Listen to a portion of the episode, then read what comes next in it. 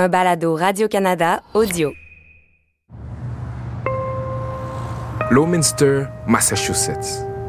C'est dans cette petite ville qu'on va rencontrer Mark Bodenza, un autre passionné d'histoire qui a tout fait pour garder vivante la mémoire de Shadrach et de ceux, particulièrement de celles, qui l'ont aidé à trouver refuge en lieu sûr.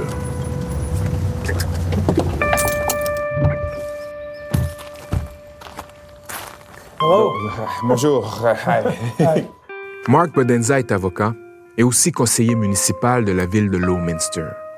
Mais c'est en sa qualité d'historien amateur qu'on veut lui parler. Il a écrit une pièce de théâtre sur le passage de Shadrach à Lowminster et deux livres sur Francis Drake, abolitionniste et ardente féministe. C'est elle et son mari qui accueillent Shadrach dans leur maison quand il arrive de Concord. C'est d'ailleurs devant la maison des Drake, assez mal en point, il faut dire, qu'on retrouve Mark. L'homme qui a acheté cette 2000 maison en 2005 avait l'intention de la démolir pour construire des condos.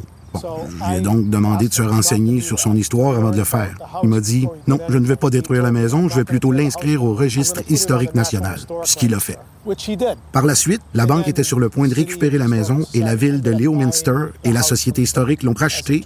Et donc là, elle est préservée pour toujours. Wow! Merci. Oui, c'est cool la façon dont tout s'est réglé. Donc, ma petite mission, ça a été de redonner son importance à Mme Drake.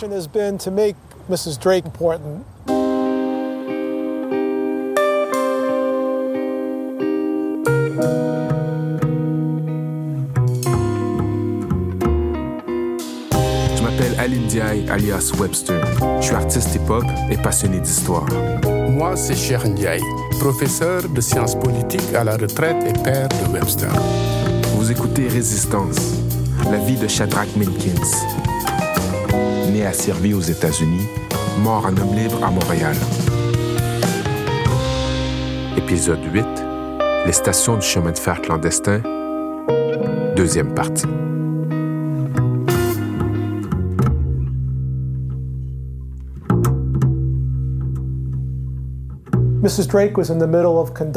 Ironiquement, Mme Drake était en train de diriger une foire en faveur de l'abolitionnisme quand Shadrach est arrivé ici en carriole avec un homme nommé Francis Bigelow qui vivait à Concord. Mr. Bigelow took Shadrach here in his wagon. Ils sont arrivés le matin du 16 février 1851. On February 16th of 1851. Effectivement, c'est ironique parce que les foires qu'organise Mme Frances Drake servent justement à ramasser des fonds pour aider les esclaves fugitifs et le mouvement abolitionniste. On Yeah, sure. D'accord. This is the uh, trap door of uh, local legend. Ça, c'est la porte de la trappe d'une légende locale. Je suis pas sûr que ça a été utilisé à cette fin, mais l'idée, c'est que si on était sur le point d'appréhender un fugitif, il pouvait se faufiler dans la cave et s'enfuir par là. Alors, chaque fois que les gens viennent ici, ils veulent voir la porte de la trappe. Donc, nous sommes dans la maison euh, de Francis et Jonathan Drake. Est-ce que vous pouvez nous expliquer euh, qui sont ces personnages, s'il vous plaît? They were uh, abolitionists. C'était des abolitionnistes. Ils ont construit cette maison en 1848 et se sont joints à la Société anti-esclavage de Lowminster. C'était des abolitionnistes très engagés. La ville, à l'époque, comptait à peu près 2000 âmes et 141 personnes s'étaient publiquement déclarées abolitionnistes. Mais en 1843, Mme Drake aurait dit que seulement six d'entre eux étaient authentiques. Ce qu'elle voulait dire par là, c'est qu'ils étaient des garçonniers, c'est-à-dire qu'ils avaient des convictions radicales pour leur époque. Ils croyaient, par exemple, qu'il fallait améliorer les droits des femmes, ce qui, dans ce temps-là, dans les années 1840 ou 1850, croyez-le ou non, était plus radical que de vouloir libérer des esclaves. Elle soutenait aussi l'égalité raciale, ce à quoi la majorité des abolitionnistes ne croyaient pas.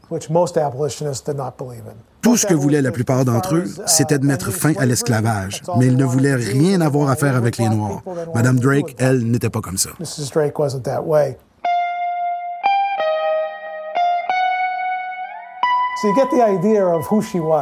Ça vous donne une idée de qui était cette femme. On lui disait constamment que ce n'était pas le rôle d'une femme de s'occuper de politique. C'était plutôt l'affaire des hommes en haut lieu. Uh, Mais elle rejetait ça et continuait à se battre pour l'abolition, pour l'égalité des races et pour l'amélioration des droits des femmes. Donc, quand je l'ai découverte, je me suis donné comme mission de m'assurer que les citoyens de Lowminster et même au-delà connaissent son existence.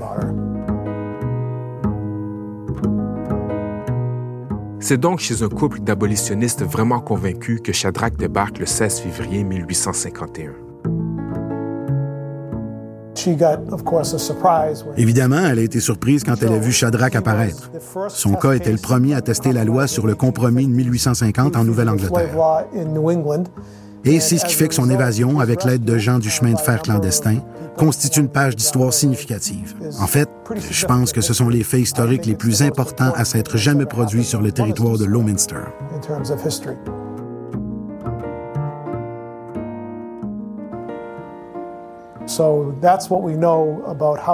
Alors voilà, c'est ce qu'on sait sur son passage à Lowminster. il y a une légende non prouvée selon laquelle des gens se seraient rassemblés ici dans l'entrée, auraient brisé du pain pour dire de façon symbolique qu'ils étaient tous en train d'enfreindre la loi sur les esclaves fugitifs, en aidant Shadrach Minkins et en étant complices de son évasion. Est-ce qu'il y a eu d'autres stations reconnues à Leominster? On pense qu'il y en avait, mais à cause des amendes lourdes que les gens pouvaient encourir, ils ne s'affichaient pas publiquement. Si on revient justement à Madame Frances Drake, qui était féministe, abolitionniste, est-ce que c'était rare à l'époque d'avoir des femmes investies dans ces deux milieux? Il y avait des femmes ici et ailleurs dans le mouvement abolitionniste qui étaient à l'avant-scène, mais la plupart préféraient être à l'arrière-scène. Par exemple, en faisant de l'artisanat pour financer l'avenue de conférenciers ou en écrivant des lettres pour persuader les gens qu'il fallait abolir l'esclavage.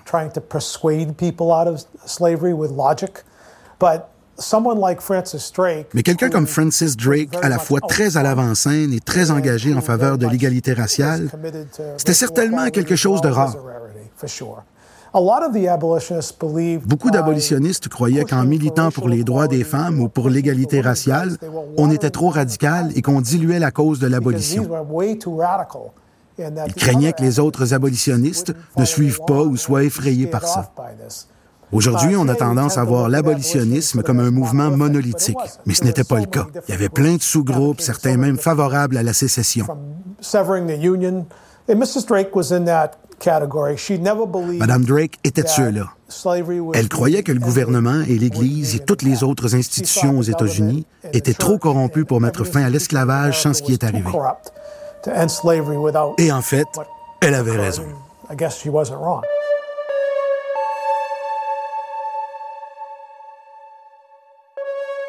Est-ce vrai que Shadrach Menkins, une fois à Montréal, aurait envoyé un cadeau à Madame Drake en guise de remerciement? Oui, on a toutes les raisons d'y croire. Et vous voyez dans ma main le sac qui nous est parvenu à travers le temps. On pense que ce sac a été perlé par M. Minkins lui-même comme cadeau à Mme Drake pour la remercier de l'avoir aidé en février 1851. C'est probablement l'objet le plus précieux que possède la société historique. C'est toujours incroyable pour moi de le toucher, de le tenir dans mes mains avec tout ce que ça charrie de symbolisme. C'est inouï de penser que ça a survécu à travers le temps. Peut-être que Shadrach l'a acheté des Mohawks qui vivaient près de Montréal. Oui, c'est possible. Et ce type de travail, c'est exactement ce qu'il faisait. Peut-être qu'il l'a acheté et l'a envoyé depuis Montréal. Oui, c'est effectivement possible.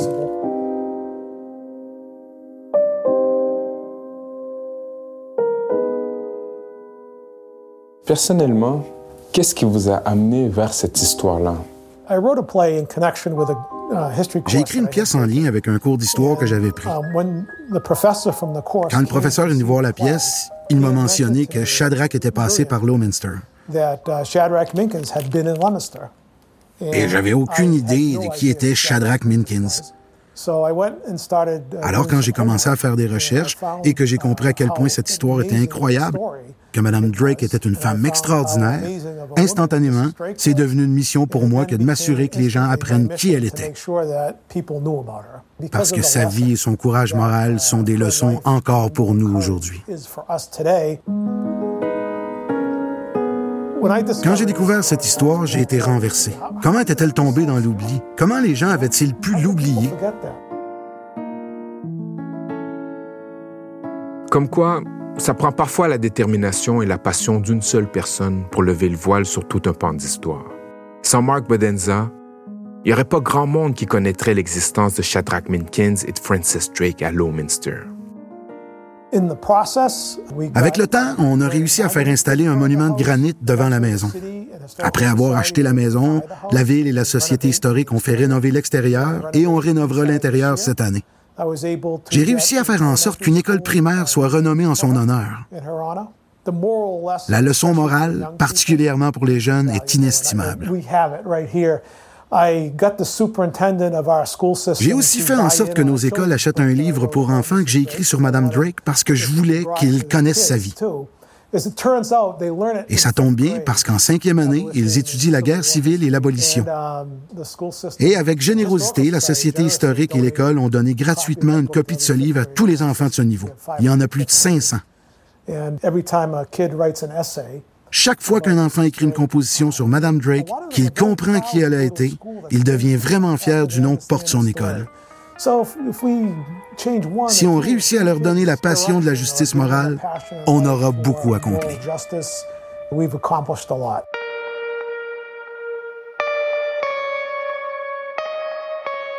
Alors, je suis vraiment content que vous nous ayez découverts et que vous soyez venus ici pour voir la maison.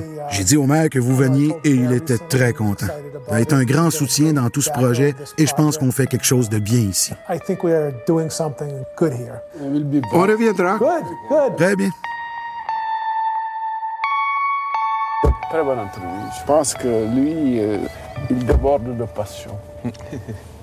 Et c'est communicatif aussi, hein, et il y a tellement d'informations qu'il nous a données. Et quelqu'un qui connaît aussi l'histoire de Shadrach Minkins et de la famille Drake. Et je trouve que c'est une bonne suite avec la rencontre avec Rosa chez Anne Biglow.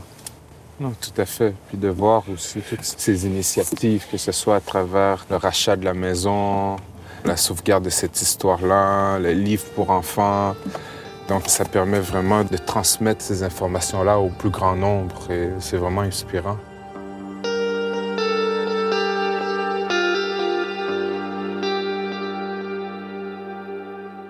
À partir d'ici, de Lowminster, on perd la trace de Shadrach. Même Gary Collison, qui a pourtant passé dix ans à faire des recherches sur sa vie, ne sait pas exactement par où il est passé. Mais comme on sait qu'il est arrivé au Québec par la prairie, il a forcément traversé le Vermont. C'est donc ce qu'on va faire nous aussi.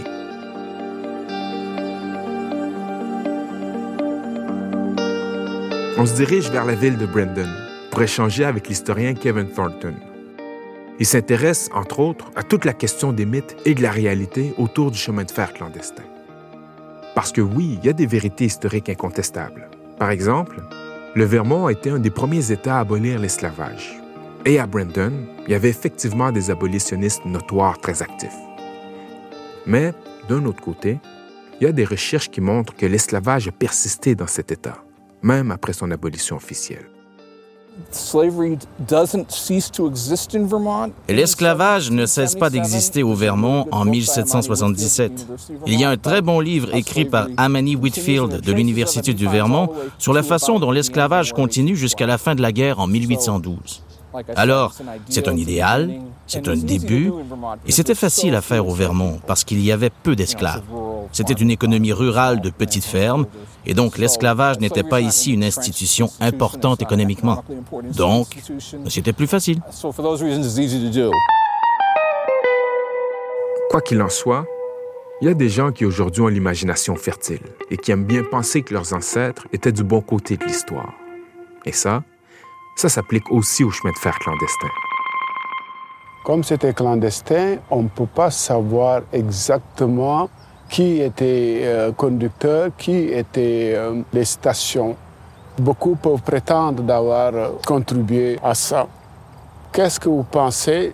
La part du mythe et la part de la réalité dans ça? Vous avez vraiment fait vos devoirs. Um, oh, one more thing about that, just about your question that that even the metaphor Même la métaphore du chemin de fer, de ces stations et des chefs de gare prêtent à confusion. Ça donne l'impression que tout est très organisé, qu'il y a un horaire et des arrêts à intervalles réguliers. Toutes ces choses ne sont pas vraies. Ça fait penser aussi que, comme esclave, si on veut s'échapper, on s'adresse à l'organisation. On regarde à qui parler. Je ne crois pas que ça soit passé comme ça. C'était des situations extrêmement difficiles. On ne quittait pas seulement l'horreur de l'esclavage, mais on quittait aussi sa vie, sa famille, ses amis, tout ce qu'on connaissait, là où on avait grandi, possiblement sa mère. C'était quelque chose de très dur à faire, mais ce n'était pas aussi simple que, OK, je vais à la première station et le chef de gare va s'occuper de moi.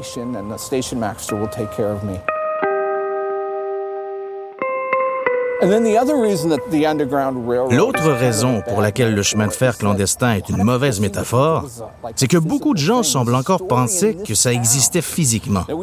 Il y a une histoire dans cette ville selon laquelle il y aurait un train qui serait passé à travers la ville en 1849.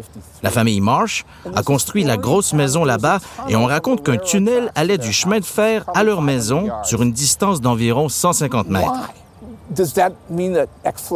Est-ce que ça veut dire que les fugitifs étaient dans le train? et disaient Ah, voilà la ville de Brandon. Sautons du train. Il y a une entrée pour le tunnel ici. Il y a environ 2000 personnes ici. Si je décide de creuser un tunnel devant ma maison, la moitié de la ville viendrait me dire Hé, Kevin, qu'est-ce que tu fais? Et qu'est-ce qu'ils auraient pu faire de la terre enlevée en creusant? Où l'auraient-ils mise Comment l'auraient-ils cachée Tout ça n'a aucun sens.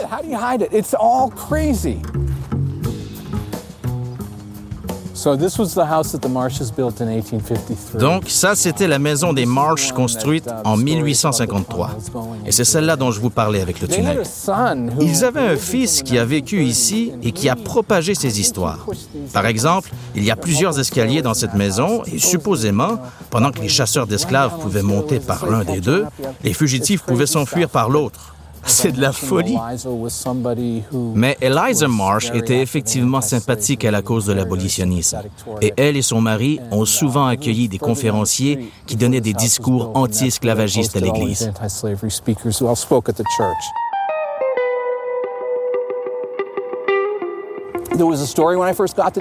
Il y avait aussi une histoire quand je suis arrivé dans cette ville selon laquelle les gens peignaient des rayures sur leur cheminée et disaient que c'était un signal secret pour les esclaves fugitifs. Alors les fugitifs se seraient présentés en pleine nuit en se disant Où est la maison avec la cheminée rayée? C'est encore de la folie. C'est très romanesque tout ça. Tout le monde veut sentir que sa famille, sa maison ou sa ville a participé à sauver des gens dans un grand effort héroïque. Et le moindre placard bizarre dans le grenier ou la moindre trappe vers la cave se transforme soudainement en cachette. Nous sommes dans le centre du Vermont. Il n'y a pas de meute ici qui pourchassait des esclaves fugitifs. Pas très loin, à North Berrysburg, il y avait des fugitifs qui travaillaient en plein jour dans les fermes, juste au bord de la route. Alors cette romance d'avoir caché des gens qui étaient poursuivis, ce n'est pas comme ça que ça se passait ici. Bon, évidemment, ça ne veut pas dire que tout ce qu'on a raconté sur le chemin de fer clandestin est faux. Loin de là. Mais il faut juste savoir faire la part des choses et démontrer un sens critique quand les histoires semblent trop invraisemblables. Chose certaine, Shadrach réussit à traverser le Vermont et à se rendre au Québec. Selon Gary Collison, il se retrouve à la prairie, juste en face de l'île de Montréal. On fait donc pareil. On part de Brandon, on traverse la frontière et on se retrouve nous aussi à la prairie par une journée glaciale et venteuse de février. Comme Shadrach, il y a un peu plus de 170 ans. Donc là, on était à la prairie, où est-ce que Shadrach arrive 20 février 1851. Puis c'est ce qu'il aurait vu devant lui. Ben, moi, les, moi, les gratte-ciels, là. Mais tu vois, le Mont-Royal, peut-être des clochers d'église au loin, de la fumée qui sort. Tout cas, une chose qu'il a dû ressentir, c'est le froid. Comme en ce moment même, là, il y a le vent, il y a le froid, tout ça est enneigé. Donc même comment il a pu se sentir à ce moment-là. Là. Mais Collison, ce qu'il disait, lui, dans son ouvrage, que Shadrach, quand il arrive à la prairie, il a dû se penser enfin libre avec les montagnes d'Adirondack derrière lui. Et que même avec l'hiver, il paraît qu'il était très dur à l'époque, il ne pensait pas à ça. Il pensait pas à ça, il pensait à sa nouvelle liberté conquise. Et avec Montréal devant lui et la Virginie loin, loin derrière. Et ça fait six jours qu'il était en cavale. Vous vous souvenez, on est le, 20 février, hein? Donc, euh, c'est ça qu'il imagine. Il prie, et puis que lui, les raideurs de l'hiver n'ont pas dû trop le préoccuper à l'époque. Il a dû être content d'avoir la liberté, mais ça n'empêche pas de trouver qu'il fait froid. il a dû trouver qu'il faisait froid aussi, surtout pour quelqu'un natif de Virginie. Mais de voir Montréal, tu sais, de, sentir que c'est peut-être la fin de cette expédition-là, ça doit donner un sentiment particulier de, de liberté puis d'espoir, de se dire, bon, je peux recommencer une vie loin des affres de l'esclavage puis du fait qu'on est traité comme un objet, qu'à tout moment, on, on doit être sur nos gardes parce qu'on risque de nous renvoyer vers le sud, qu'on peut nous kidnapper, et que là, enfin, après tout ça, il est devant Montréal, puis il s'apprête à amorcer un tout autre chapitre de sa vie. Là. Ça va être un sentiment mix, mais extraordinaire. Peut-être qu'il est devant, il voit le fleuve enneigé, qu'il se dit bon, comment je traverse là? Parce qu'il n'y a pas de pont, il n'y a pas de. Peut-être qu'il y a le pont de glace à ce moment-là. Le pont Victoria n'est construit que dix ans plus tard. Donc, euh, c'est notre paire de manches pour traverser, là, puis se rendre sur l'île. Shadrach n'a aucune idée de ce qu'il attend à Montréal. Comment il va être reçu? Avec bienveillance et solidarité ou avec méfiance et racisme? Peut-être un peu de tout ça. En tout cas, il est loin de se douter que son histoire a tellement fait la manchette aux États-Unis que des Américains de passage à Montréal vont se mettre à sa recherche pour savoir ce qui est advenu du fameux Shadrach dans les années 1850 pourrait sembler accueillante après cette odyssée cinglante. De la prairie, je traversais le Saint-Laurent sans jamais regarder derrière, là où j'ai délaissé l'aurore. Nouvelle vie, nouvelle ville, bien entendu, nouveau climat. J'ai à l'arrivée, espérons qu'il soit plus clément. J'ai dû répéter la routine. C'est partout la même chose, continue la route tourne. Un peu différemment, car cette fois-ci, je suis à mon compte. Comptoir de lunch baptisé Case l'oncle Tom. Et comme bien d'autres, j'ai navigué les aléas, demeuré à l'affût d'opportunités malléable. De blanchisseur, je suis devenu barbier, comme plusieurs de nos frères dans la cité éparpillée. Parmi tout ça, à vrai dire, j'ai pas tout dit. Célébrer des épousailles, peut-être qu'enfin la vie sourit.